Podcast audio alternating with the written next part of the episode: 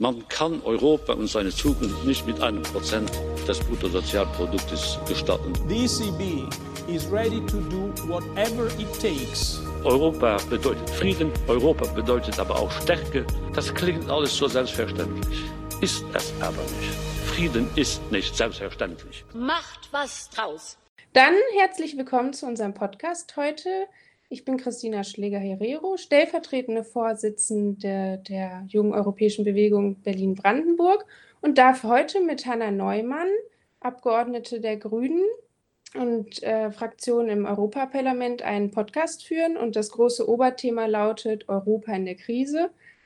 Und würde erstmal Neum oder Hanna darum, darum bitten, ähm, sich selbst vorzustellen und auch ihre Arbeit im, Parla im Parlament. Danke, Christina, und ich freue mich auch, ähm, hier sehr bei euch zu sein. Genau, mein Name ist Hanna Neumann. Ich wohne in Berlin, deswegen passt das natürlich ganz super mit der JEF Berlin-Brandenburg. Ähm, bin für Berlin ähm, im Europäischen Parlament, vertrete aber auch Mecklenburg-Vorpommern mit. Wir haben ja in der Regel alle relativ große Wahlkreise und Zuständigkeiten.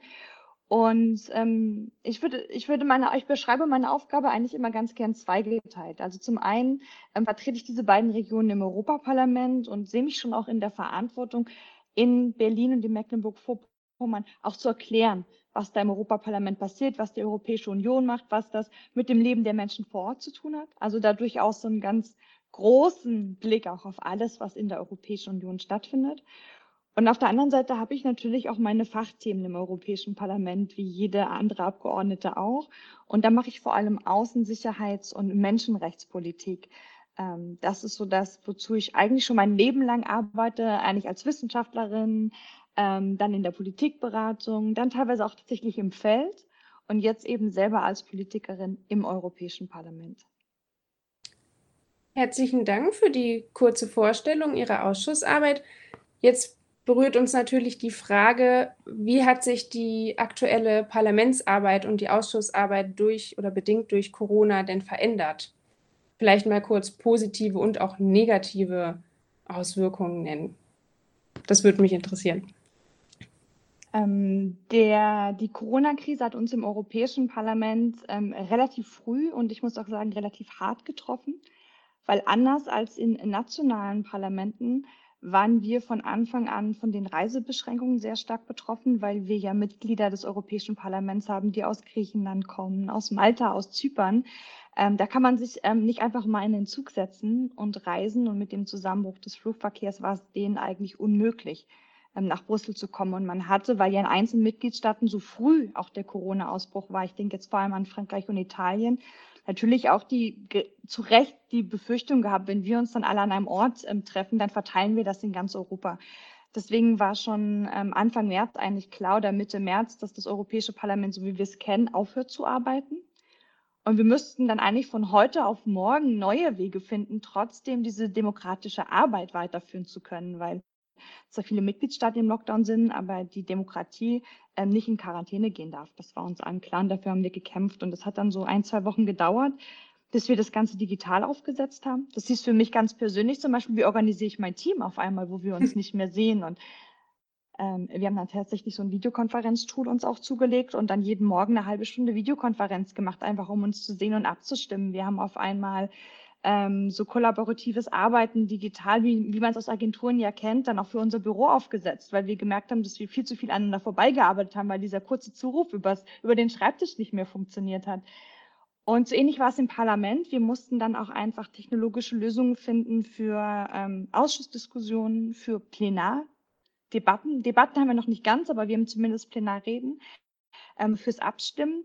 Das war am Anfang super holprig weil es natürlich auch von jetzt auf gleich gehen musste und wir wenig Erfahrung hatten. Es wird jetzt aber immer besser. Und gleichzeitig, ich bin selber jetzt seit ähm, Montag selber in Brüssel, mhm. ähm, sieht man, ähm, wie das Parlament auch so ein bisschen wieder aufwacht als Parlamentsbetrieb. Also es laufen jetzt tatsächlich mehrere Menschen rum. Es gibt immer mal Mitarbeiter, die da sind. Ich habe auch zwei, drei Kollegen wieder getroffen. Ähm, die meisten arbeiten noch im Homeoffice, aber einige wenige sind da. Und sowohl dieser Remote-Betrieb, also das, was man von zu Hause machen kann, ähm, funktioniert besser, als auch ähm, das Parlament wird wieder lebendiger. Und ich glaube, wir versuchen jetzt einfach gerade einen Weg zu finden in diesem neuen Corona-Normal, Normalzustand sozusagen, uns zurechtzufinden, unsere Arbeit gut zu machen. Und es ist schön zu sehen, dass wir, wir haben am Anfang nur Corona-Themen ähm, behandelt im Parlament, weil eben so wenig ging dass sich das jetzt durchaus wieder ausweitet. Also ich selber kann zum Beispiel jetzt am Donnerstag auch meinen Bericht zu ähm, Geschlechtergleichstellung in der Außen- und Sicherheitspolitik der EU im Auswärtigen Ausschuss vorstellen. Ähm, das ist ja nicht Corona-Kernbusiness, aber Kernbusiness des Parlaments. Und das ist so ein bisschen das, worauf wir jetzt auch bestehen und uns ähm, da unsere Normalität wieder zurückkämpfen. Das wird also deutlich besser. Ähm, aber weil du ja auch gefragt hast, was geht und was geht nicht, ähm, es ja. ist ganz interessant zu sehen, ähm, wie viel ähm, jetzt doch digital funktioniert, also wie man sich kurzfristig mal zusammenschalten kann, wie man auf einmal eine Diskussion mit einer Kommissarin haben kann, was sonst relativ schwierig ist. Ähm, oder wie gut es doch jetzt geht, dass alle sich einwählen und man, obwohl man in 27 Mitgliedstaaten sitzt, dann doch miteinander diskutieren kann. Das ist schön zu sehen. Aber man sieht leider auch, was irgendwie nicht geht und woran es hängt. Zum Beispiel sehr ähm, komplexe Abstimmungen, wie wir sie im Europäischen Parlament haben, wo sozusagen das Ergebnis einer Abstimmung dann der Ausgangspunkt für die nächste Abstimmung ist. Das kriegen wir noch gar nicht hin. Und alles, was so vertrauliche Verhandlungen oder wo man dann mal zu zweit vor die Tür gehen muss oder sich einen Blick über den Tisch zuwirft. Also immer da, wenn es immer dann, wenn es komplexer wird eigentlich.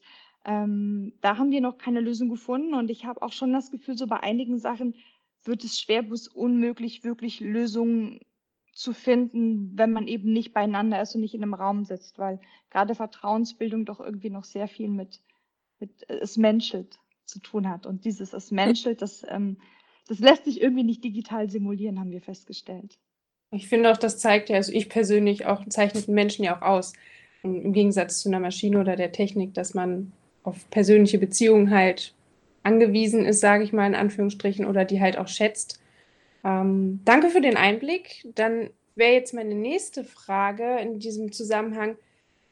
Was hat die EU bzw. die einzelnen Institutionen, in dem Fall jetzt interessiert mich besonders das Parlament, weil Sie als Abgeordnete nun mal Teil davon sind, in der Kompetenz zur Eindämmung von Corona, wie haben die, hat es das Parlament beigetragen? Oder hat es überhaupt Einfluss gehabt?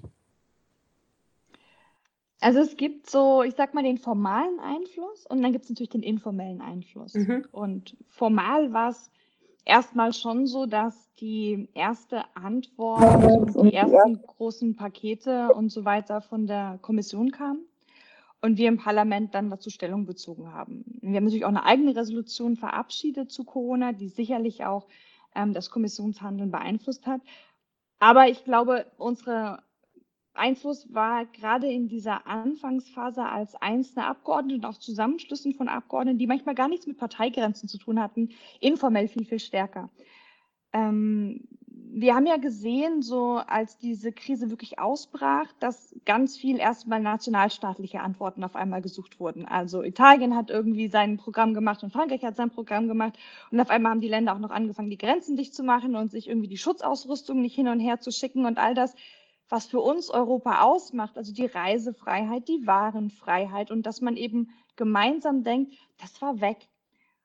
Und gerade wir im Europäischen Parlament, die wir ja auch in unseren eigenen politischen Parteien und in unseren politischen Gruppen so zusammenarbeiten über die Nationalgrenzen hinweg, fanden das sehr irritierend und schockierend und waren, glaube ich, deswegen auch in unseren nationalen Parteien zu Hause die größten Fürsprecher dafür zu sagen, denkt an die europäische Dimension. Wir brauchen europäische Solidarität.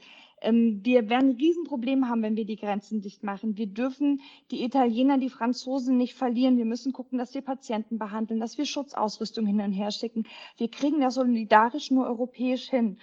Und ich kenne, glaube ich, sehr, sehr, nee, eigentlich, ich kenne, es gab sicherlich Europaabgeordnete, die das nicht getan haben, aber ich kenne keine, die nicht innerhalb ihrer nationalen Parteien genau darauf gedrängt haben. Und ich glaube, in dem Bezug waren wir schon auch wirklich zentral darin, genau diese europäische Sichtweise wieder hinzukriegen, die, die wir doch jetzt stärker haben, wo wir eben diesen Recovery Plan diskutieren, wo wir den neuen Haushalt diskutieren, der größer wird, wo wir das Programm gegen Kurzarbeitslosigkeit diskutieren, aber auch wenn es eben darum geht, dass auf einmal Berlin ähm, Menschen aufgenommen hat ähm, aus Frankreich und aus Italien für eine Covid-Behandlung oder Baden-Württemberg oder man sich, wie gesagt, die Schutzausrüstung teilt. Und wir denken jetzt doch wieder deutlich europäischer als am Anfang und ähm, das war jetzt sicherlich nicht eine Parlamentsdebatte, sondern ich glaube, das war vor allem wir alle mit unserem sehr starken europäischen Blick, die gesagt haben, Leute, wenn ihr das im Nationalstaat versucht, dann gehen wir alle baden.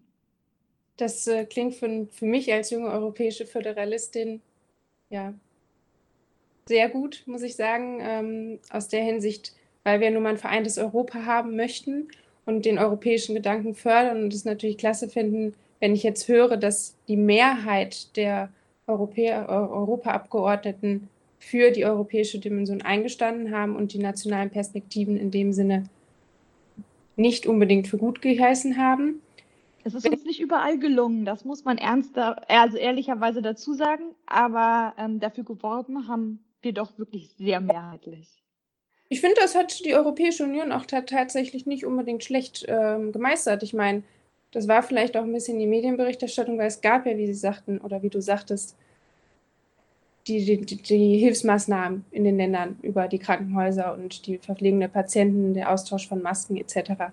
Was mich jetzt aber, mir brennt zwei Fragen unter den. Jetzt muss ich mich kurz sammeln, welche ich zuerst stelle.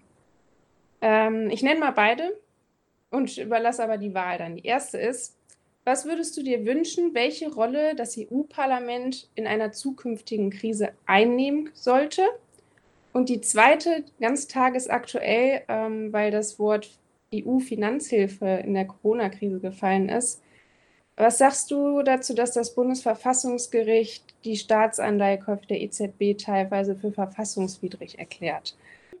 Ähm, ich habe jetzt schon so ein bisschen über die informelle Rolle gesprochen gesprochen, die wir als Parlamentarier jeweils gespielt haben. Und ähm, deswegen bin ich jetzt auch gar nicht gram sozusagen mit dem Europäischen Parlament oder meiner Rolle da. Aber was wir schon gesehen haben, ist, dass nachdem man so ein bisschen von diesem nationalstaatlichen abgerückt ist, es vor allem die Staats- und Regierungschefs und die Kommission waren, die, sag ich mal, vorangegangen sind mit der Koordination, mit dem Zusammenarbeiten und mit dem Ideengeben. Und Natürlich haben wir jede und jeder versucht, da Einfluss ähm, zu nehmen und haben ja im Parlament auch darüber debattiert und am Ende darüber abgestimmt. Aber ich persönlich finde, in der Demokratie sollte es eigentlich andersrum sein. Also eigentlich sollte da ja das Parlament, was der Ort ist, wo die Menschen sitzen, die eben dahin gewählt wurden und die, wie ich nach wie vor finde, auch einfach genau diese gemeinsame europäische Perspektive haben, ähm, weil sie eben in europäischen Parteifamilien zusammenarbeiten und nicht in Nationalstaaten denken, diejenigen sein, die die Ideen geben und die auch so einen Verständigungsprozess mit den Nationalstaaten ähm, leiten.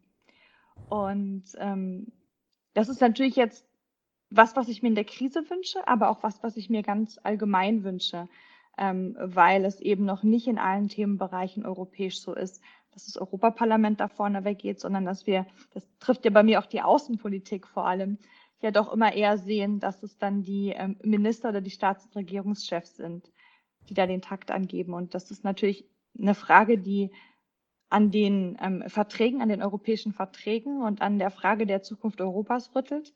Ähm, und ähm, deswegen wäre ich ehrlich gesagt auch sehr froh, weil es soll ja diese Debatte zur Zukunft Europas geben. Die hätte eigentlich jetzt am Wochenende anfangen sollen, am 9. Mai.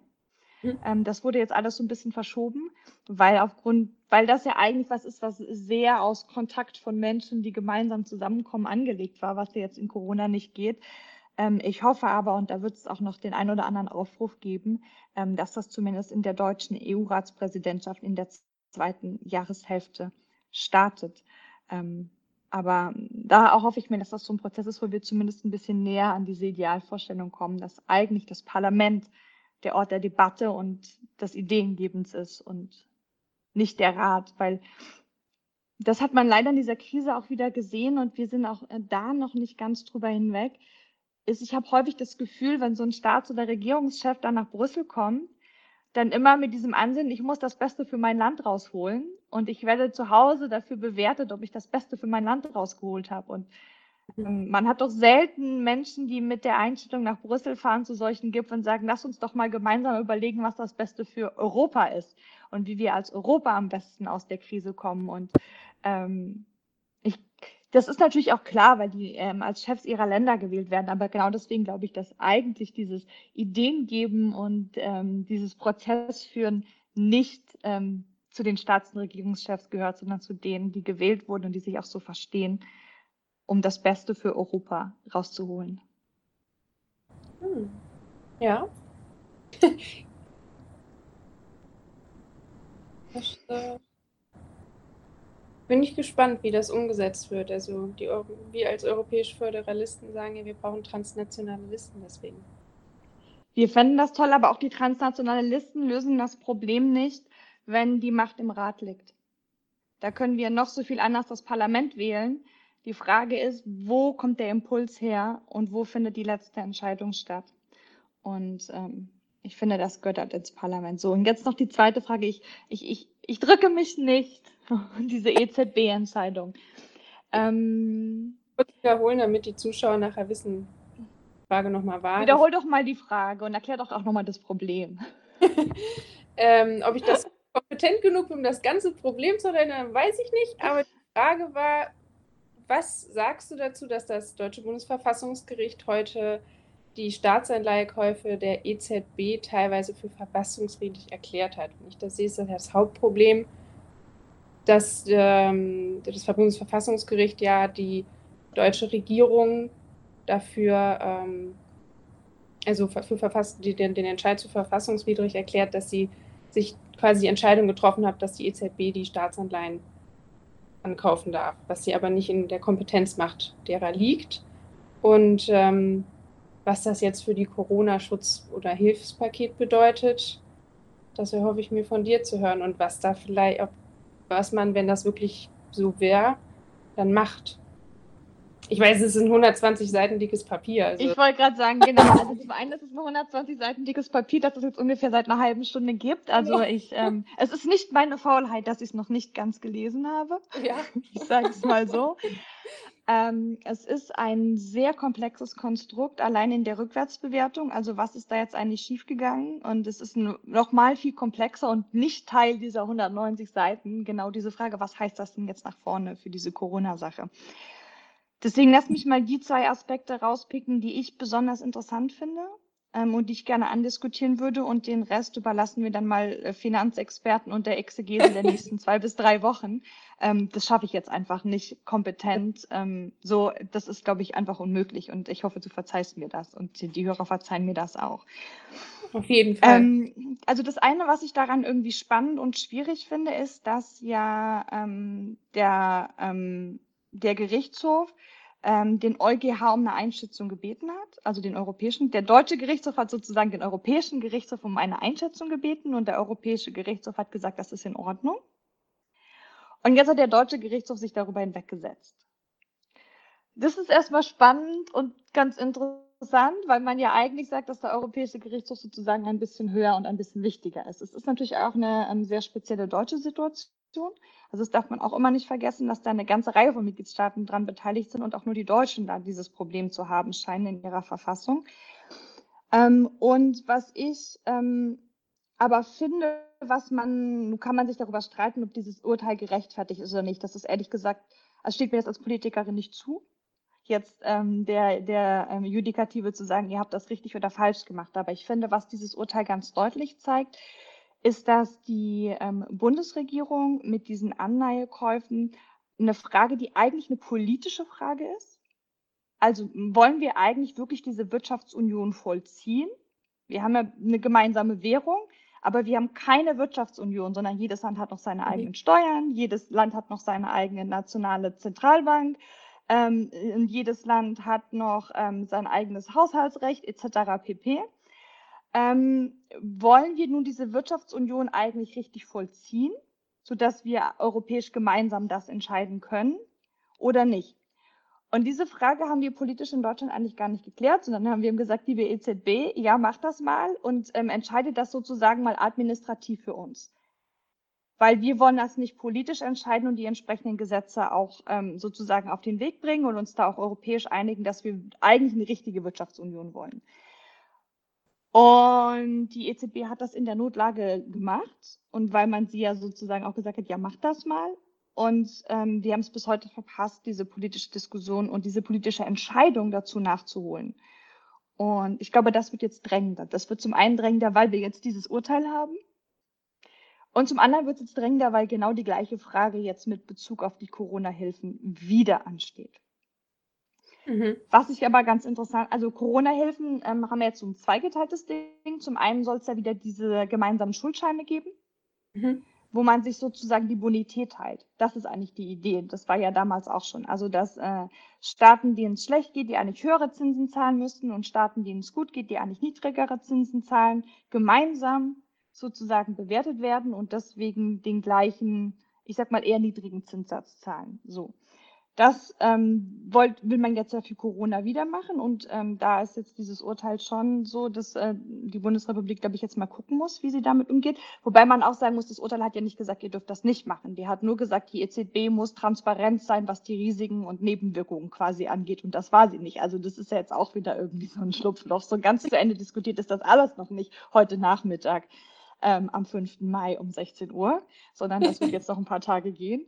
Ähm, so, aber was ich sehr interessant finde, es gab ja lange diese Diskussion um Corona-Bonds, die in zumindest unserer Grundidee was anderes sind, nämlich, dass die ähm, EU entweder, also unsere Idee war ursprünglich, dass die EU Kredite aufnimmt für Hilfsprogramme, die dann ähm, zurückgezahlt werden von allen Nationalstaaten gemeinsam nach ihrem prozentualen Anteil ähm, mhm. so und eben nicht nach dem, was sie kriegen. Also es ist sozusagen nicht ein Kredit für Italien, sondern es ist ein Kredit für die EU und das Geld wird in der EU verteilt und die EU zahlt es gemeinsam zurück.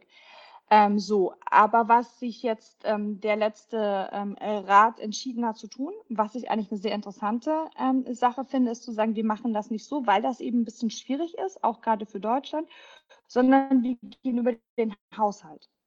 Das heißt also, im Moment wird ja auch der EU-Haushalt für die nächsten sieben Jahre verhandelt. Und die Idee ist zu sagen, ähm, der Haushalt ist nicht ein Prozent ähm, für jedes Land, sondern wir gehen um Zahl X nach oben. Ähm, und ähm, der EU-Haushalt wird einfach größer. Und darüber finanzieren wir auch diese Hilfsprogramme. Und das ist ein Weg, der jetzt auch mit diesem neuen ähm, Urteil, dem da nichts im Wege steht. Weil eben der Ansatz nicht ist, dass man irgendwie gemeinsame Bonds kauft oder gemeinsame Kredite aufnimmt, sondern dass man sagt, jedes Land zahlt mehr in den Haushalt ein und dann machen wir einen Haushaltsentwurf, der dann eben jetzt für mehr Geld ist und in dem diese Hilfsprogramme drin sind. Und das ist was, was eben da außerhalb liegt. Und wenn wir den Weg gehen, dann ist dieses Urteil zumindest dafür irrelevant. Mhm. War das jetzt sehr kompliziert? Hm, ich hoffe nicht. Ich glaube, wir haben kompetente Zuhörer. Also, wir sind ja schon mal alle Europa wie Nein, Aber ich glaube es ist wirklich kompliziert. Es, also, das ist also, auch okay, wenn man das kompliziert findet. Ich kämpfe da auch immer mal wieder mit. Ja, ich muss sagen, äh, im Zuge der Verhandlungen, was, was jetzt die EU macht, ob es Corona-Bonds gibt oder nochmal Anleihen, da, da musste ich mich auch einlesen. Da habe ich tatsächlich damals äh, einen ganz einfachen Artikel gefunden in der Zeit, äh, der das einfach erklärt hat. Und genau, und die neue Idee ist jetzt, wir machen einfach genau. unseren Haushalt größer. Punkt. Mhm. Und ich finde das eigentlich eine sehr schöne Idee, weil das nämlich den Vorteil hat, dass das Europäische Parlament das Budgetrecht hat, da auch die demokratische Aufsicht mitführen kann und mitentscheiden kann. Bei so Fondslösungen oder so sind wir immer ein bisschen außen vor. Mhm. So, deswegen finde ich, ist das eigentlich eine sehr schöne Idee. Ich hoffe jetzt nur, dass wir wirklich signifikant nach oben gehen und nicht dieses ganze Gemauscheltheater jetzt weitergeht. Und das steht gerade halt so ein bisschen in den Sternen, ähm, wie hoch diese Haushaltserhöhung dann so ist. Ja, da, da soll's, wann soll es die nächste Sitzung dazu geben? Das steht da schon fest? Ja, ich glaube irgendwie. Ähm, na, eigentlich die Kommission soll ja nächste Woche einen Vorschlag vorlegen. Mhm. Ja. Okay. Also zum Dann einen, wie viel, wie viel sie braucht und was sie damit machen will. Aber die Kommission muss dann, gibt, das gibt ja immer dann schon so ein, ein Zeichen in die Richtung, wohin es gehen wird, weil die Kommission natürlich auch keinen Vorschlag vorlegt, der überhaupt kein, keine Möglichkeit hat, angenommen zu werden mhm. von den Staats- und Regierungschefs. Gut, ich würde zum Abschluss noch eine leichte Frage stellen. Die kam, das ist gut, eine leichte, nachher super. Die kam tatsächlich auch von Schülerinnen und Schülern, die ähm, befragt worden sind vorher, was sie denn wissen wollen würden. Mhm. Und zwar, wie sieht deine Traumvorstellung einer Europäischen Union im Jahr 2050 aus?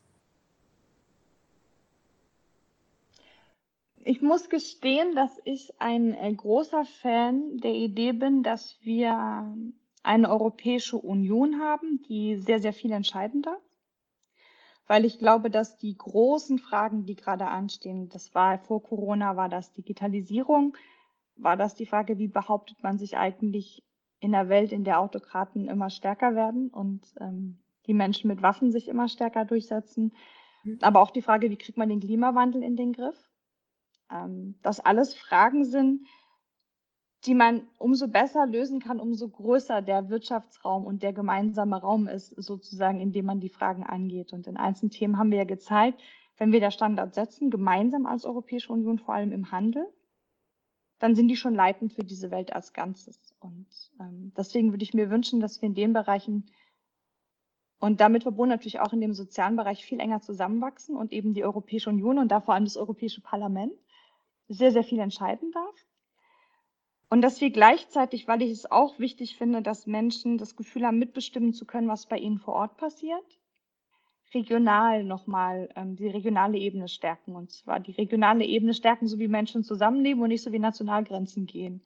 Mhm. Ähm, das heißt also zum Beispiel, wenn wir in Mecklenburg-Vorpommern diese enge Zusammenarbeit auf, mit, auf der polnischen Seite haben, ne, mit mit Tschechien beispielsweise, das sind ja Regionen oder die Ostseeregion oder ähm, das Elsass-Saarland und, und die Pfalz. Ne?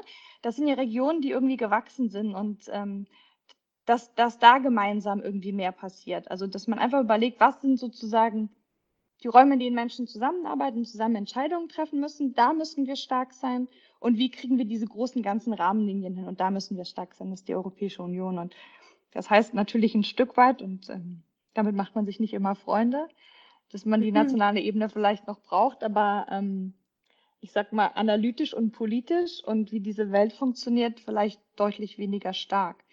Ähm, so, das kann man jetzt Vereinigte Staaten von Europa nennen oder das kann man mhm. jetzt irgendwie Europa der Region nennen. Ähm, da, da, können wir uns auch gerne über die Begriffe streiten, aber ich, ich möchte, dass das da drin ist, was ich gerade beschrieben habe. So würde ich mir das wünschen. Das klingt nach einer sehr schönen Idee. Ich persönlich fände ja auch einen EU-Außenminister, einen wirklichen mit Kompetenzen. Gut. Das ist halt eine Vergemeinschaftlichung der Außen- und Sicherheitspolitik, die ehrlich gesagt ganz, ganz dringend kommen muss. Also wir haben an so vielen Bereichen einfach, dass wir merken, wir kommen mit Nationalstaat nicht mehr weiter. Also sei es wirklich die Energietransformation. Ne? Wo wir merken, sozusagen Portugal sitzt auf dem ewig vielen Solarstrom und äh, Polen hat immer noch seine Kohlekraftwerke. Kann man da vielleicht mal ein Netz machen? Ne? Und ja, also es sind halt wirklich solche Sachen. Ähm, oder halt irgendwie jedes Land hat noch sein Militär und braucht, braucht von allem eins und kriegt es halt einfach nicht mehr hin. Kann man dann nicht einfach sagen, können wir uns die Flugzeuge nicht teilen? Ja, und das sind so viele Beispiele, die man so erzählen kann. Und deswegen fände ich es einfach schön, wenn wir das hinkriegen, ähm, das gemeinsam zu machen, weil es einfach viel billiger und viel einfacher wird. Und in den Bereichen, wo wir es schon gemeinsam machen, sind wir auch ganz schön gut. Also ich erinnere mich an, an Trump, der sich überlegt hat, dass er sich mit ähm, der Europäischen Union jetzt hier mal mit Handelsbeschränkungen und Zöllen und so anlegt. Und dann hat die Europäische Union ganz gesagt, hm, probier mal. ja. so, dann, dann, hat das irgendjemand mal durchgerechnet und ihm die Zahlen vor die Nase gelegt und dann gesagt, ah ja, sorry, war nicht so gemeint. Ne? Und diese Stärke könnten wir halt in anderen Bereichen auch haben, wenn wir uns derer bewusst wären und natürlich manchmal so diese ganz krassen nationalen Einzelwege dann halt auch mal nicht gehen. Also das heißt natürlich schon immer, dass jeder sich nicht zu 100 Prozent durchsetzen kann. Mhm. Aber ich habe halt das Gefühl, sonst setzen wir uns überhaupt nicht mehr durch. Und deswegen, lass mal probieren. Das klingt gut. Also ich bedanke mich ganz herzlich für das Gespräch. Ich fand, das war ein schönes Schlusswort, dass wir mehr Europa, ich fasse mal so zusammen, mehr Europa brauchen und bis 2050 auch eine Kompetenzerweiterung von Seiten der EU, sodass man gemeinsam stark auch außenpolitisch agieren kann. Im europäischen Sinne natürlich. Besten Dank. Ich bedanke mich in meinem Namen, aber auch von den jungen europäischen Föderalisten für das nette Interview. Ich danke dir sehr.